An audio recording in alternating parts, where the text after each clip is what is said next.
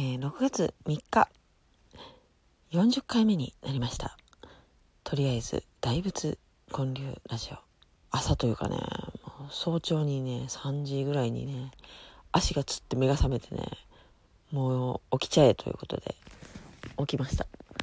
まあ起きるって言ってもねかなり、うん、あの苦しんでたんですよ。あかん痛い痛い痛い痛い痛い布団の中おってねその状態で近くに子供がおるんでラジオトークはねちょっと撮れないなと。でもうもういいわ思って。ちゃんと起きました。でこうして今撮っています。でしばらく苦しんでる間にノートでね今今じゃないなもう終わったんや。5月31日までやったからや。きなり杯っていうね。岸田奈美さんっていうねあのライターの方なんですかね。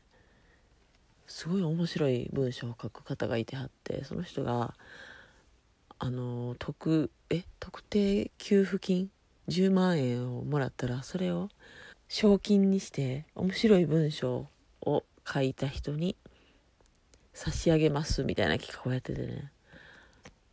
ほんなら最初はその10万の原資がなんかいろんな方からもっと支援がもらえて結局何十万かになって70万ぐらいちゃいました。で1位が30万もらえるとかね。でそれカメピョンさんとかね。ワイザンさんとかヒデさんとかもね参加してはるから。もうとりあえず知ってる人の中心にね読んでたんですけど全部で1700本やったかな。きなり入ってついてる記事がねいや私も全部読んだろう思ってね。私結構読むの早いんで、大体本とかは、えっ、ー、と、昔、読書の時間ってありましたよね。あの、授業でさ、小学校の授業で、全員が同じ本読むっていうね。で、大体、一人一冊っていうかもうなんかね、あれ大体つまらん本ばかりなんですよね。みんなが一冊読み終わる頃には私は5回読めとったっていうね、あの、速さやったんで、本がめっちゃ早読めるんですよね。だから多分普通にブログとかもね早読めるんですけど。でまあちょっといろんな人のねブログを読んどったんですよ。なんかねめっちゃ面白い人見つけてしまってさ。中国の企業あのあれでさ TikTok のね会社で働いてはった方の文章をねめっちゃ面白いんですよ。コーミクさんっていうね方なんですよ。日本人やけど中国生まれなのかな？三井物産に勤めててでそっから TikTok の会社に入った方でね。一本めちゃくちゃ面白いのが「全メンヘラ女子に」っていうねそういうタイトルでね史上最強の自己啓発書は引き寄せの法則でも7つの習慣でもなく財務諸表であるっていうねそういう2018年のね記事なんですけどね。二十数年間メンヘラ街道まっしぐらな私を救い出したのは神でも仏でも幸福の科学でもなく PLBS キャッシュフローであった。え PL って何やったっけ？BS バランスシートですよね。そうキャッシュフローを読み解ければ日常の悩みの8割は紐解けるってやつでね。まあ上司に「君のバリューは何だね」と嫌味を言われても若さというのれんが大半ですが何かと心で毒づきどんなお偉いさんを前にしても原価償却分を差し引いた残存価値で比べると私も負けてないはずとずうずうしく構える術を覚えたとかね。これもいいですね。たとえ自分の BS が小さくても保有資産の中身が思い描いていたポートフォリオとは異なっていてもそこから戦略を立てて自分らしい最高の価値を生み出していけばよいのだと他人と比べなくてもいいのだと心の底から納得することができたのだ。面白いですね。で最後。さて涙を拭いて今夜も晴天。かっこ簿記2級の教科書。かっこ閉じるを開くとしよう。ってねなるほど。あのよっかちゃんとかねめっちゃわかるんじゃないでしょうかね。キャッシュフローとかねやりますよね。うんこれ 読んでほしいです。めっちゃおもろい。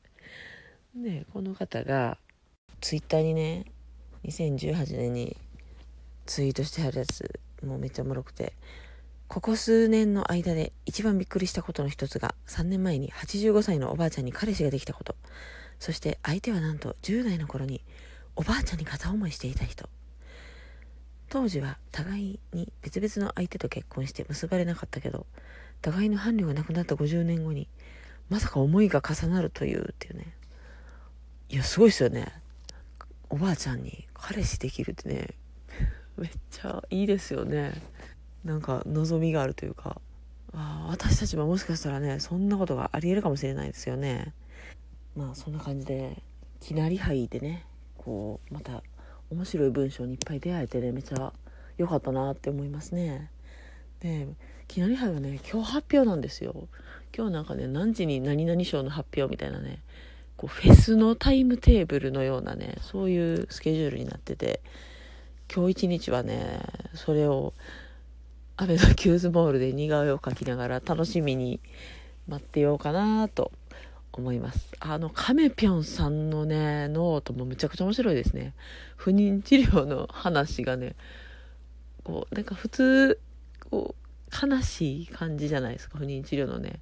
なかなかできへんみたいなね。それをめっちゃ面白く書いててね、それは感動しましたね。ヒデさんとかね、ワイダンさんのもね、面白いですね。まあ、誰かね、なんか賞もらえたらね、か、カメピョンさんもらってほしいな。めっちゃおもろいもんな。みんなね、その辺は、西野亮廣エンタメ研究所のね、サロンメンバーの方なんですけど、みんな Voicy ってやつ聞いてるんかな？私はちょっとね、毎日聞けてないんですけど、あの、 Voicy をね、毎日ね、グラレコを書いてる方がいてはって、グラフィックレコーディングっていうんかな？えーと、文章でまとめるみたいなやつですよね。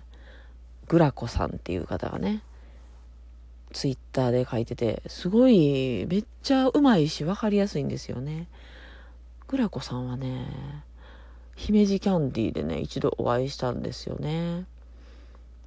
で、広告枠がね、いつの間にかできてたんですよ。毎回 Voicy って誰かの提供でお送りしますみたいな感じなんですよね。で、そこに名前入るんですけど、最後にね、昨日見たらね、今回のグラレコは誰々の提供でお送りしましたみたいな感じになっててね、え、その枠、いいなと思ってね。で、200円なんですよ。ちょっと安すぎません？買いましたよ。もうなんかね、いきなり知ってる人買ってた。大阪ののろちゃんっていう人。あ、のろちゃんはね、お会いしたことないんですけどね。あの私が書いてる SFD48 をね会ったことがないのに買ってくれた方なんですよねただ可愛いと思ったっていうだけで買ってくれたんですよね南林さんがもともとはその SFD48 の始まりなんですけど南林さんのことも多分知らない状態でねなんか、あの、すごいですよね。こう、センスがハマったというかね、めちゃ嬉しいです。あの、この、ラジオトークをね、いつも聞いてくれる。シロちゃんとか、あの、よかちゃんもね、SFD48 ね、あの、かけてるんで、やっぱ嬉しいですね。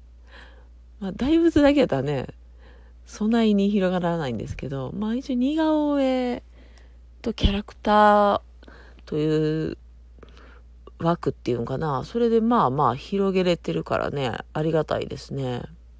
そんな感じで深夜に、もうすぐ、あ、もうすぐ4時半になるわ。うん。まあ今日は、もうねえんかな。もう、早起きはね、3問以上得してますからね、ちょっと、めったにできないこと、お部屋の片付けをしてからアベノキューズモールに向かおうと思います。そんなわけで6月3日今日も聞いてくださってありがとうございます。ではまた。